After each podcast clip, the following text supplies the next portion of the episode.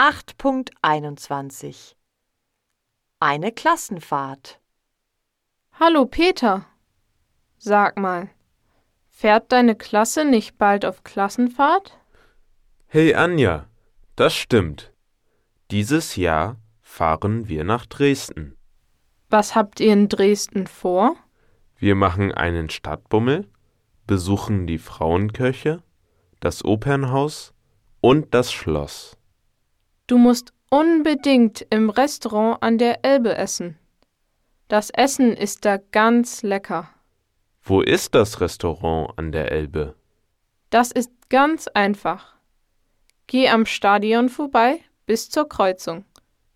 An der Kreuzung biegst du links ab. Geh am Fluss entlang und dann findest du das Restaurant. Also am Stadion vorbei bis zur Kreuzung, an der Kreuzung nach links, am Fluss entlang und dann finde ich das Restaurant. Genau. Wann fahrt ihr los? Wir fahren morgen früh um halb sieben vom Gymnasium los. Das ist ja früh. Viel Spaß, Peter.